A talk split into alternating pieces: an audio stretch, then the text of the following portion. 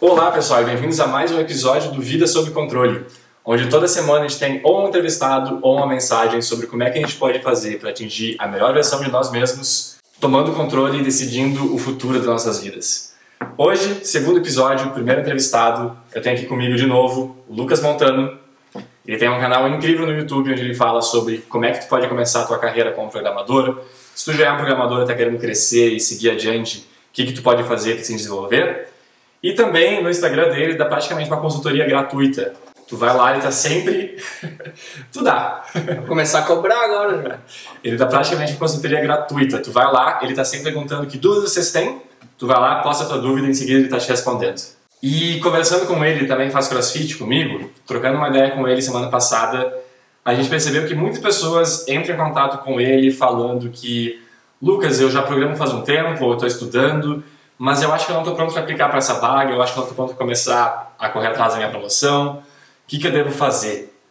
E a gente percebeu que muitas vezes não é exatamente que a pessoa não está pronta para essa promoção ou não está pronta para essa vaga, ela simplesmente não acredita nisso mesmo. E Lucas, o que, que tu fala para essas pessoas? Não tenha medo de levar um não. Na verdade, esse é o principal, certo? Porque às vezes tu fica te dando não para ti mesmo e aí tu não quer aplicar para vaga e muitas vezes tu esquece que o não tu já tem se tu não aplicou para vaga. Então, ao invés de tu ir lá e descobrir se tu já tá, se tu tá, já é capaz ou não e deixar o entrevistador te dizer o que, que tu precisa melhorar, tu acaba te auto-sabotando e nem aplicando para vaga. Eu acho que esse, esse, é o ponto principal, é não ter medo de levar o primeiro não. E o que, que tu acha que causa as pessoas uh, a ficarem com esse medo de levar o não? Porque eu vejo que eu já passei por isso também no passado, e pessoalmente eu acho que acontecia muitas vezes, era mais um medo não de levar um não em si, mas um medo do que as outras pessoas ao redor de mim iam pensar sobre eu ter levado um não. Então é o medo de fracassar, mas mais do que isso é o medo de mostrar para as pessoas que eu fracassei nesse caso. Sim. Você tem alguma dica de como é que as pessoas podem lidar com isso? Tá, eu acho que são duas coisas. Tipo, a, a primeira, o primeiro ponto é sobre ter confiança, né? É, e a confiança é algo que vem com o tempo. Muitas vezes a gente é ansioso, a gente quer, a gente já quer se sentir confiante antes de ter concluído algo, antes de ter conquistado algo, ou a gente quer fazer o fake until you make da, dessa confiança, tipo, tu quer fingir que tu tá confiante, mas na verdade tu nunca fez aquilo que tu tá se propondo a fazer e é normal tu não ter ainda a confiança. O que tu precisa ter nesse caso é a coragem de assumir que tu está começando e começar em passos pequenos e acompanhando a evolução e mantendo o teu objetivo em mente. Né? Então, eu, eu acredito que um, um, dos, um dos pontos é simplesmente o fato de tu entender que confiança vem com a prática e o que tu precisa ter no momento é a coragem para sair né, da, da, dessa parte estagnada e dar os primeiros passos. Né? E a confiança vai vir ao longo do tempo. Então tem que ter paciência. E o segundo ponto é sobre expectativas, né? Então se tu tem tanto medo assim do que as pessoas vão achar de ti, uh, externa a realidade, externa no caso que tu tá nesse processo e que tu tá tipo numa jornada de uma conquista e não que tu já conquistou que tu agora já é, por exemplo, no caso tu quer entrar no mercado de, de tecnologia, tu quer virar um programador. Uh, tu já estudou programação, mas tu não precisa sair falando assim, ah, agora eu sou um programador. Não, tu pode simplesmente externar e setar as expectativas, né? Eu estou estudando tecnologia, eu estou gostando muito, eu já sei fazer algumas coisas e logo mais eu, eu quero estar tá trabalhando com isso, entendeu? Então vai muito também da gestão de expectativas. Verdade, é verdade. E eu acho que um ponto que tu comentou antes de às vezes falta confiança, o que acontece muitas vezes também é que como a gente não está trabalhando naquilo ainda, ou a gente não aplicou para vaga, ou a gente ainda não foi promovido, a gente tem uma expectativa de que aquilo lá vai ser muito desafiador, muito difícil, muito acima das nossas capacidades, mas aí o que acontece é que, eventualmente, tu vai chegar lá e tu percebe que, cara, tu estava só viajando completamente porque é muito mais fácil do que imaginava, tipo, tu tem capacidade, se outras pessoas passaram por aquilo, tu também consegue, tu vai conseguir chegar lá, talvez vai levar um dia ou outro, um tempinho para tu conseguir entrar no ritmo, mas tu vai aprender, tu vai conseguir lidar com aquela situação. E um ponto importante também de ressaltar, eu acho que a gente fala muito aqui dando dicas de como é que a pessoa pode melhorar de vida, como sair desses problemas, sair dessa autossabotagem, mas nós todos passamos por isso uma hora ou outra. Eu passo por isso com bastante frequência e eu pergunto para ti, quando é que tu passou por isso? Quando é que eu me auto-sabotei? Quando é que tu te auto-sabotou? A minha, eu acho que a minha auto-sabotagem, ela nunca teve ligada a minha profissão, por exemplo. Uh, porque eu sou programador e eu trabalho com tecnologia há, há muitos anos. Uh, e eu comecei a programar antes de assumir que eu era um programador como profissão. Então eu fui construindo, eu fui construindo essa confiança ao longo dos tempos, do, dos anos, né? E levou muito tempo para isso acontecer. Mas ao mesmo tempo, em outros projetos paralelos que, que não é algo ligado à minha carreira, eu já me auto-sabotei várias vezes. Principalmente quando, por exemplo, eu comecei a empreender, quando eu estava no início da jornada de, de empreendedor, né? Então, eu durante muitos anos eu trabalhava com tecnologia e eu criei um projeto, o projeto começou a dar certo e agora eu percebi eu posso talvez ser me tornar um empreendedor e, e construir uma empresa baseada nesse projeto. Para quem, quem, não sabe, o Lucas, quando ele estava no Brasil ainda, ele fundou a Planejei, que era um aplicativo de gestão de finanças pessoais. Teve um sucesso bem grande, chegou a um ponto que eles tiveram que tomar algumas decisões. E eu acho que é nessa hora que tu acabou começando a te auto-sabotar, né? Sim, porque daí nesse caso eu nunca tinha construído essa minha confiança, né? Porque eu nunca tinha trabalhado com, com marketing, trabalhado como empreendedor, trabalhado com, sei lá, contratos, entendeu? Saber negociar um contrato. E era tudo para mim, era primeira vez, isso tudo aconteceu de repente. Então, embora eu não tivesse aquela bagagem ou de, ou de ter estudado, ter feito uma formação de administração e tal, uh, eu comecei a perceber que se eu estava naquela situação, de estar de, de tá aparecendo tantas oportunidades para mim, foi porque eu tive sorte, foi porque eu não merecia aquilo, entendeu? E aí eu comecei a me auto-sabotar em algumas decisões, por achar que eu não estava de fato preparado, que era tudo uma consequência de sorte ao longo do, do, dos meses ali do projeto. Né? Tu comentou que em algum período desse trabalho com a Planejei, tu era um programador inicialmente, se tornou um empreendedor, começou a lidar com várias coisas que nunca fez antes, e aí tu começou a postar num blog sobre finanças pessoais. Qual foi a sensação nessa hora? Exato, porque, por exemplo, eu, eu, gerava, eu gerava conteúdo pro, pro projeto, né? Eu trabalhava com, com marketing, fazia, fazia tudo que não era programação, caiu para mim fazer, eu assumi essa responsabilidade de coisas que eu nunca tinha feito. E como o projeto se tratava de um aplicativo de gestão financeira, e eu sempre gostei muito de economia, eu sempre estudei em casa, mas eu não tenho formação nenhuma de economia. E ao mesmo tempo, eu não era padrão nenhum para falar sobre economia na época, porque eu estava assumindo todos os riscos possíveis que alguém poderia assumir, investindo tudo na minha empresa, all in, tipo assim, vendendo carro, assumindo dívida para pagar para pagar tipo a colaborador e tal. Tipo, quem era eu para estar escrevendo sobre como dividir as tuas finanças lá, né, em 30, 20, 50 para realizar os teus objetivos, né?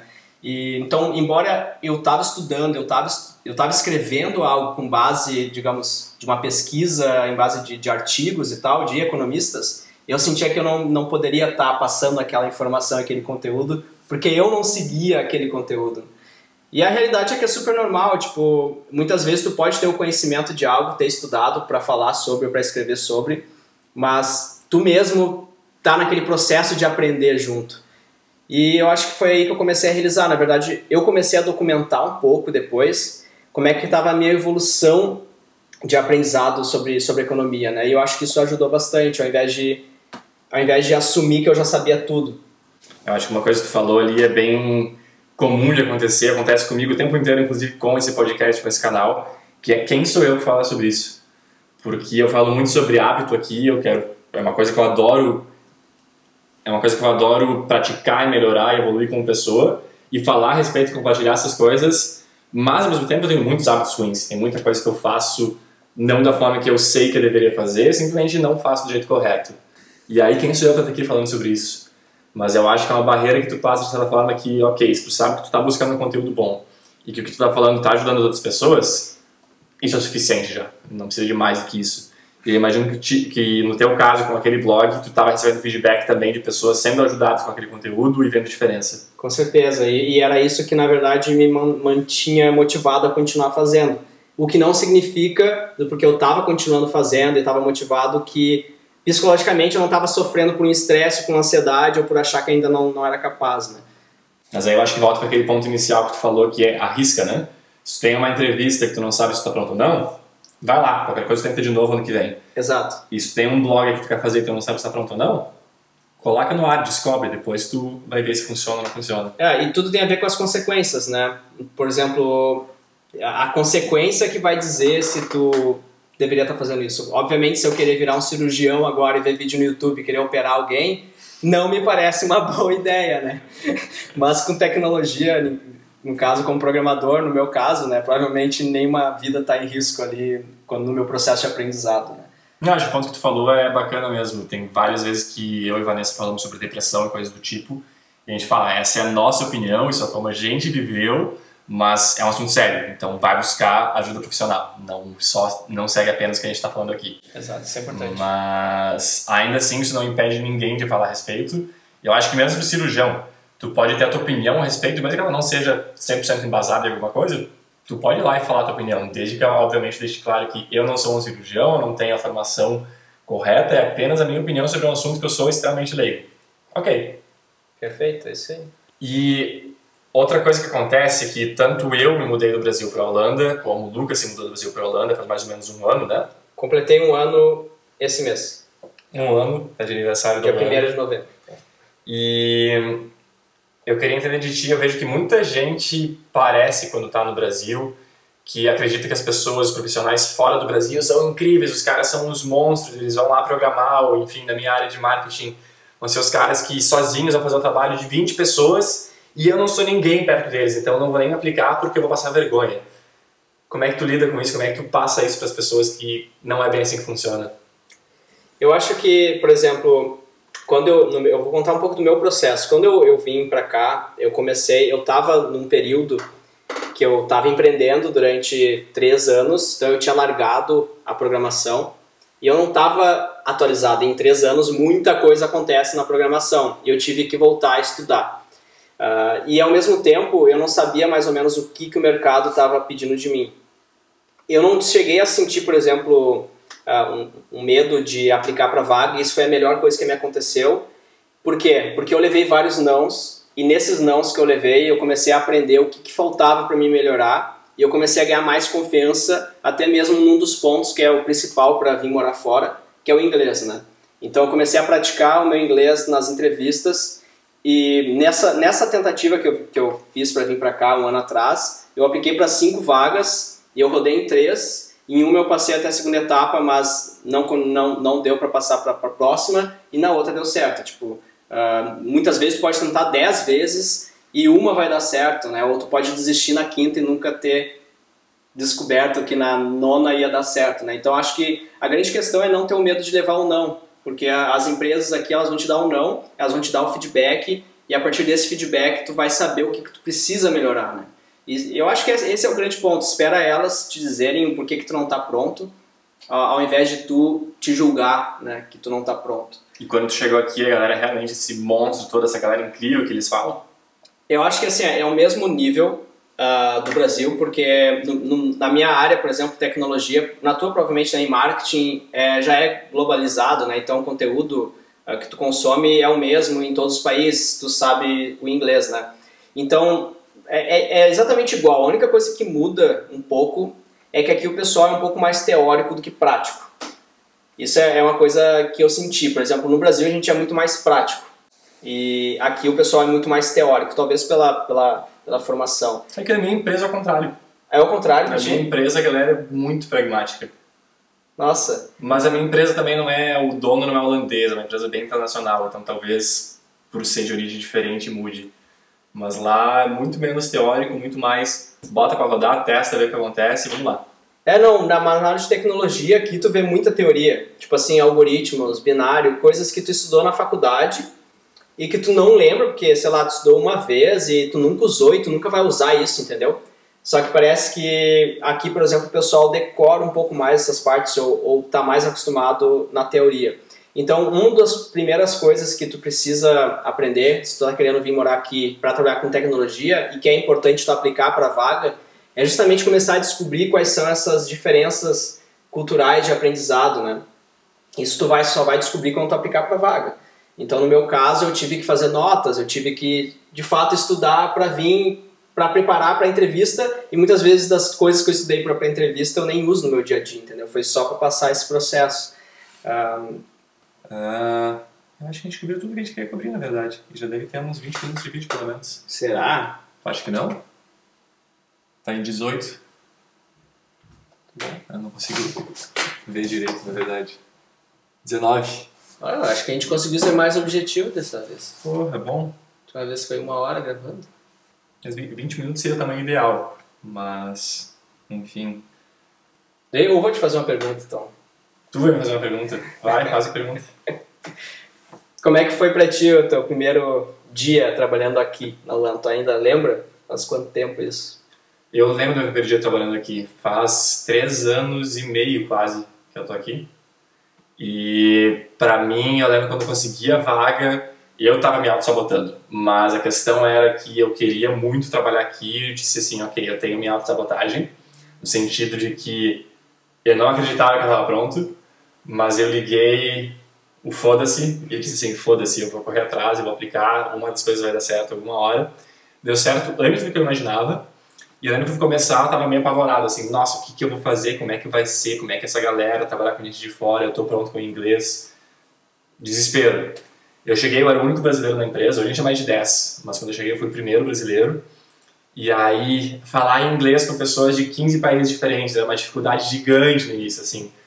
Mas eu sabia que, cara, eles vão repetir, vou me virar. Não, vou, não fui o único que a gente passou por isso e eu vejo que não, não fui o único. Todo mundo passa por isso. Então, eu acho que se tu tem de fato autoconfiança e especialmente resiliência, no sentido de que vai ter dificuldade no início, tu vai passar por algum perrengue, vai ter alguma coisa que tu não gosta, vai ter um choque cultural, mas tu tá disposto a passar por cima disso e ir adiante, vai tudo vai dar certo. E de novo, que eu falei antes, de ser mais fácil que tu imagina, eu acho que isso é bem importante. A gente cria muito na nossa cabeça uma expectativa gigantesca. E isso eu acho que é em tudo na vida, não é só a questão profissional, mas a gente sempre pensa, a gente está organizando às vezes um jantar com amigos. Hoje o pessoal está vendo que comer feijoada daqui a pouco. E aí tu fica pensando, nossa, mas e se a feijoada não dá certo, é difícil, como é que eu vou fazer, tem que organizar tudo e pensar. E aí no fim chega e, cara, se tiver uma comida mais ou menos boa, se tiver ruim a gente pede uma tela entrega, legal, tá todo mundo reunido, tem uma cerveja gelada, tá tudo certo, não tem ninguém reclamando de nada. Então, é muito mais fácil do que tu imagina.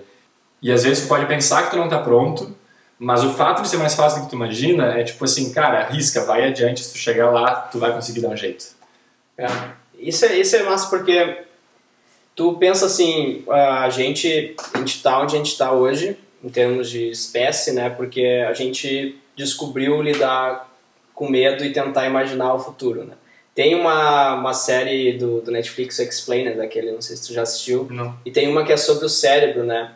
E ele diz ali por que que por, nada a ver, se tu quiser cortar do vídeo aí, que eu achei muito interessante, eu quero compartilhar contigo Tá, agora. e a série, cara, ele- ela fala que, tipo assim, o nosso cérebro ele é justamente ah, flexível, no- nós mudamos as nossas próprias memórias do passado. Então, por exemplo, ao longo dos anos, tu vai modificando aquilo que tu viveu, que tu imagina que tu viveu, e muitas vezes, ah, quando tu tenta falar hoje sobre uma experiência que tu teve, tu tá contando fatos que não são verdades, que foi tu ao longo dos anos modificando esses fatos, Cara, é entendeu? totalmente diferente. É. E, e por que, que a gente faz isso? Por que, que a gente apaga a nossa própria memória do passado? Porque a gente também consegue usar esse novo quebra-cabeça de memórias para moldar o futuro e tentar se preparar pro futuro. Porque antigamente, sei lá, muita gente morria porque um leão saía do, do arbusto lá e te matava. E aí, quando tu veio com a mutação lá, genética, sei lá, tu começou a prestar um pouco mais atenção que toda vez que o arbusto se mexia, poderia ter um leão. Só que ao mesmo tempo, quando tava ventando, tu era o cara mais estressado da floresta, né? Porque tu achava que ia sair leão de tudo que é lugar. E hoje em dia a gente vive esse sentimento, entendeu? De tentar ficar prevendo todos os problemas que vão acontecer contigo numa situação, né? E esse é o mais difícil. Pra mim, uma das coisas que me ajudou foi a meditação, tipo assim. Eu comecei, agora, eu, bem sincero, eu abandonei, porque é, uma- é um processo que, tipo assim, tu tem que ter um app, ou tem que controlar de alguma forma e ter um hábito. Né? E eu tô assistindo agora com o teu canal para ver se eu consigo ter o hábito de novo disso. Mas era uma coisa que me ajudava bastante a controlar essa, esse tipo de ansiedade, né? Pra mim, o que eu faço muito em relação a tentar parar de me auto-sabotar, primeiro eu acho que é ser autoconsciente, é para e pensa. De fato, eu não tô pronto mesmo, tipo, não faz sentido nenhum, eu não faço ideia do que é programação, eu quero aplicar pra uma vaga de diretor de TI, beleza, provavelmente não tá pronto pra isso. Vai ganhar um não, mas tu pode ir lá te aplicar. Mas a questão é, eu tô completamente fora disso ou talvez seja mais fácil do que eu imagino e eu posso ir lá e arriscar? Então o que eu tento é sempre ser autoconsciente, tipo, é de fato isso mesmo ou não? E se eu perceber que não é, eu tento criar mecanismos na minha cabeça do tipo, o que, que eu posso fazer para não permitir que o meu cérebro seja mais forte do que, que esse minha sabotagem seja mais forte do que minha vontade de chegar lá e passar por cima. Então, muitas vezes, para vir para a Europa era o sonho, mas eu estava confortável no Brasil. E aí eu disse é, ok, vou pedir demissão. Depois que eu pedi demissão, eu não estou mais confortável, preciso ter dinheiro. Então, pede demissão, corre atrás. Funcionou maravilhosamente. Eu pedi demissão no dia seguinte, ok, agora você começa a aplicar, vou correr atrás, necessidade. A necessidade ajuda muito. E vários truques que tu pode fazer, na verdade, eu acho no dia a dia, pode ser um conteúdo de um próximo vídeo, sobre como é que tu pode fazer para não deixar esse teu medo, essa autossabotagem, a falta de disciplina te bloquear de fazer as coisas que tu quer. Show de bola, então eu acho que, resumindo, se a gente fosse dar algumas dicas sobre como é que tu pode fazer para parar de sabotar e passar por cima disso e correr atrás do que tu quer e ter tua vida sob controle, é um, arriscar mais. Então, obviamente, arriscar com noção do quais são as possíveis consequências disso, mas arrisca. Se tu quer lá, aplica para uma vaga. Pior dos casos, tu ganha um não, e já vai puxar do mesmo jeito que estava antes, então não tem problema nenhum. Segunda coisa é autoconfiança se tu não tem autoconfiança, às vezes situações de necessidade ajuda, então tu vai ter que ter autoconfiança, tu vai ter que fazer aquilo lá. Mas, cara, confia mais em ti porque as coisas são mais fáceis do que tu imagina, que é outro ponto. Às vezes cria expectativas gigantes e não é aquilo lá mesmo, bem mais simples do que tu pensa. E o outro ponto que a gente falou também é a questão de merecimento versus sorte.